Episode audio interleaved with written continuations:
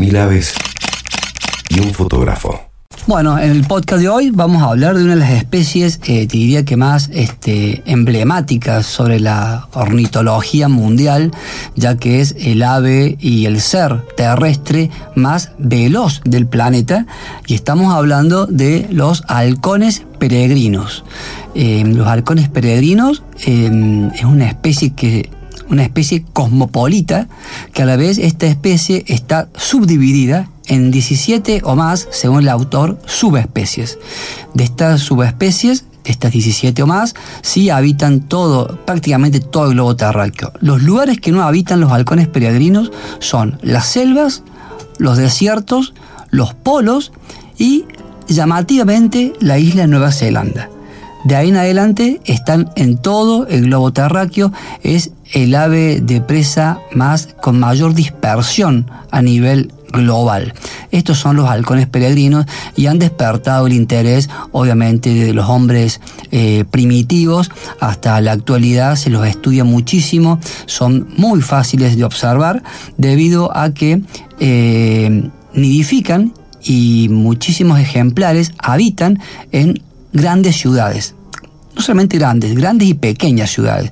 Donde hay un edificio puede haber un nido de halcón peregrino, ya que ellos están acostumbrados a nidificar en repisas u oquedades de algún risco o algún acantilado de forma natural, pero también se han adaptado en esta carrera que corre la, bueno, este desarrollo de las ciudades alrededor del globo, ellos se han adaptado a eso y utilizan en vez de riscos los edificios de altura de las ciudades. Por eso es que es tan común observarlos en las ciudades. ¿Cuál es la diferencia entre un águila y un halcón? Bueno, muchas preguntas que por ahí nos hacemos cuando estamos iniciándonos en esto del el estudio de la ornitología, lo que es esta curiosidad por las aves, es la diferencia entre un halcón y un águila, ¿no? Bueno, vamos vamos a tratar de hacer una breve descripción. Eh, no son familiares, no son una especie en común.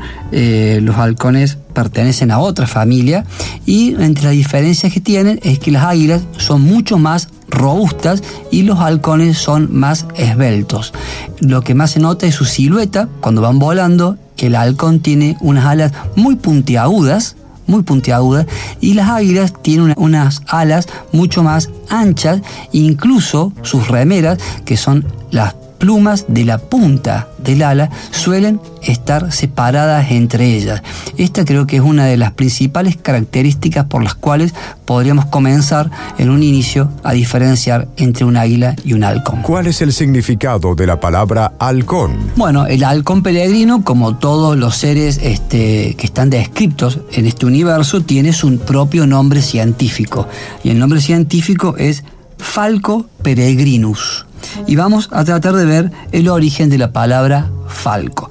Proviene del latín de falx y quiere decir en latín os como esa herramienta bien conocida para poder cortar gramíneas o algún cultivo, que es de hierro y con forma de media luna. Y esa forma de media luna es la que hace alusión la palabra en latín, ya que es la silueta del halcón peregrino cuando va en vuelo. ¿Qué subespecies de halcones peregrinas habitan en Argentina? Todas las especies, a su vez, se dividen en subespecies, ¿bien? Y las subespecies son grupos dentro de las especies con características propias de la especie, pero también tienen características propias de ese grupo. Y es así como se van constituyendo dentro de una especie las diferentes subespecies. Por eso, dentro de los halcones peregrinos tenemos 17 más subespecies. Dos de estas, dos de estas, solamente dos de estas, eventualmente tres, pero vamos a centrarnos en las dos, son las que podemos avistar y observar en Argentina. Y una es Falco peregrinus cassini, que esa especie habita acá, es residente, o sea, quiere decir que está todo el año eh, acá.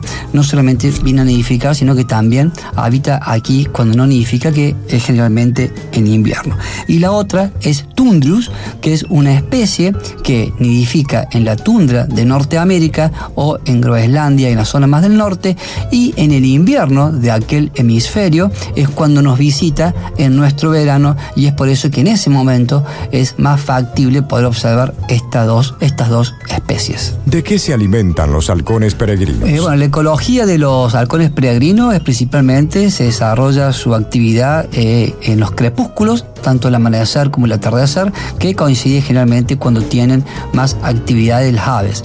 Son este, casi exclusivamente ornitófagos, y digo casi porque también depende un poco la especie y las oportunidades. Ser ornitófago significa alimentarse de otras especies de aves que pueden ser medianas o pequeñas a las cuales vamos a describir cómo hace para cazarlas. Los halcones peregrinos, eh, al ser el ave más veloz sobre la faz de la Tierra, obviamente utiliza esa velocidad para atrapar a las presas y las persigue.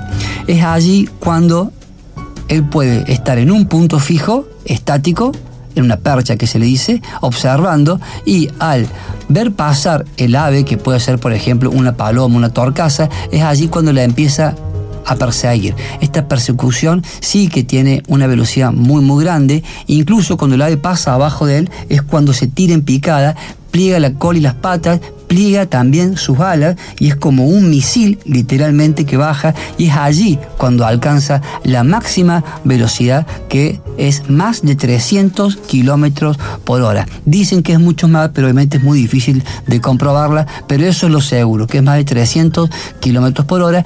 Cuando hace, cuando impacta con su presa, no la agarra con el pico, sino que con sus garras cerradas, como fuese puño, o con el pecho, la choca literalmente, el ave no muere automáticamente, sino que queda como atontada, y el, el halcón pega la vuelta y antes que la pieza caiga, obviamente, sí la toma con sus garras, las cuales son muy pero muy poderosas, después de eso la lleva a un risco, a un poste o a un árbol, ahí se apoya, con sus garras la toma la presa ya muerta, porque con la presión de la punta del pico o con las garras, ahí sí la mata, le saca la vida a su, a su presa y la comienza a desplumar.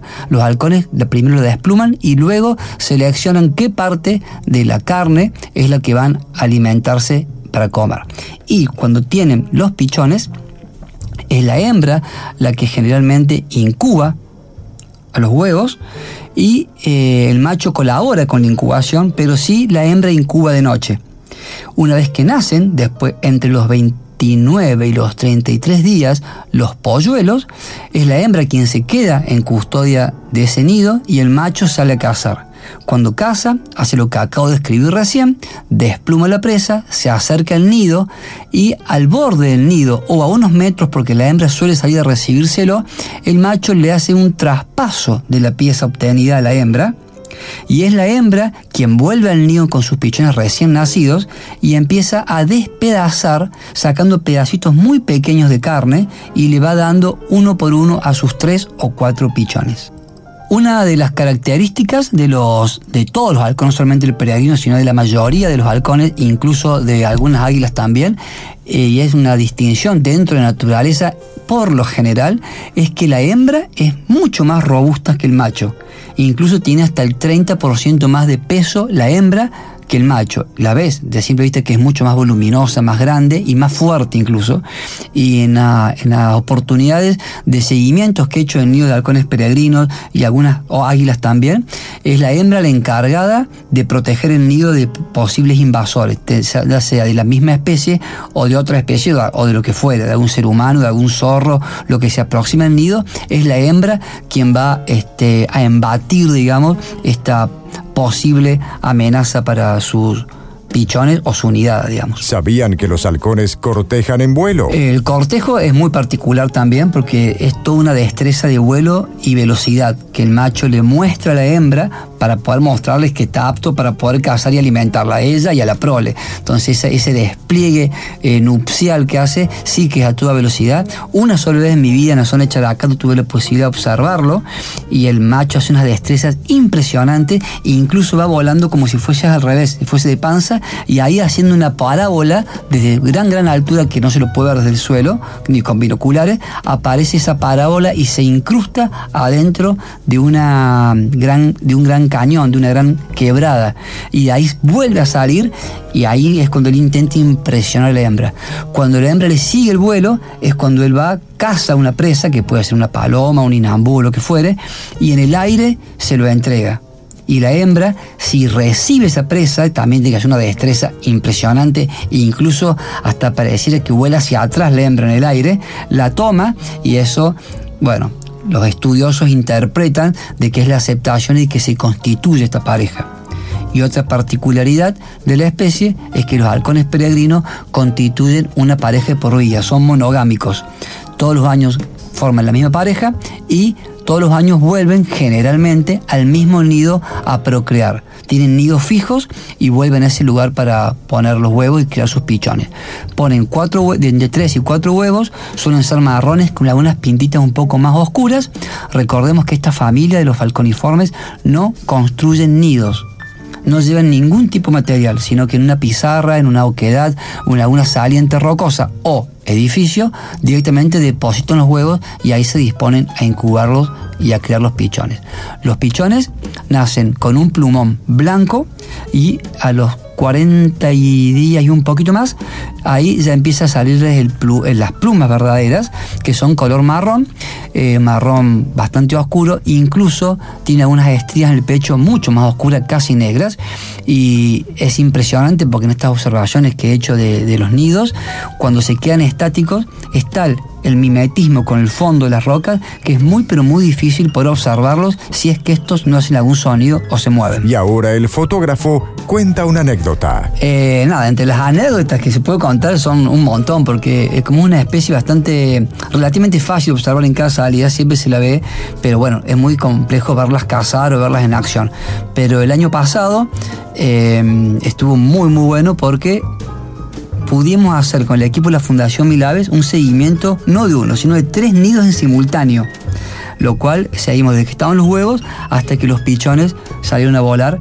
Y una vez que vuelan, los pichones no termina ahí, sino que por 60 días más aproximadamente, estos eh, juveniles que ya vuelan dependen de sus padres, porque ellos no saben cazar. Es tan complejo para ellos poder ajustar la técnica de cazar un ave en vuelo, que obviamente requiere de un aprendizaje bastante largo y sus dos padres se lo brindan en este periodo y ese fue el seguimiento que hicimos. Eh, bueno, entre las anécdotas de estos seguimientos, el más emotivo de todo, de que ya te digo que nos emocionamos ahí con los otros fotógrafos, con el otro, porque éramos dos ese día, fue cuando por primera vez uno de los juveniles del nido acá de, Río Ceballos voló.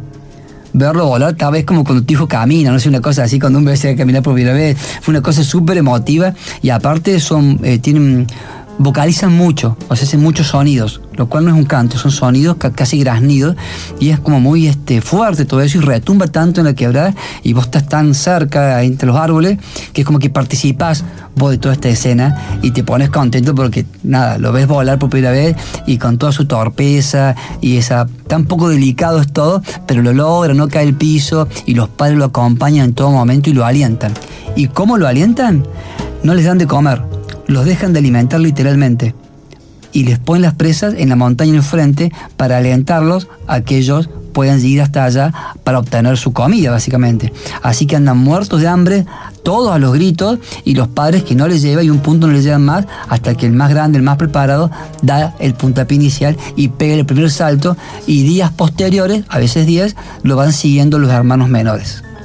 Bueno, como adelanto para el próximo podcast va una incógnita. ¿Sabían ustedes que las aves son todas aves, pero no son todos pájaros? En el próximo capítulo develaremos este misterio.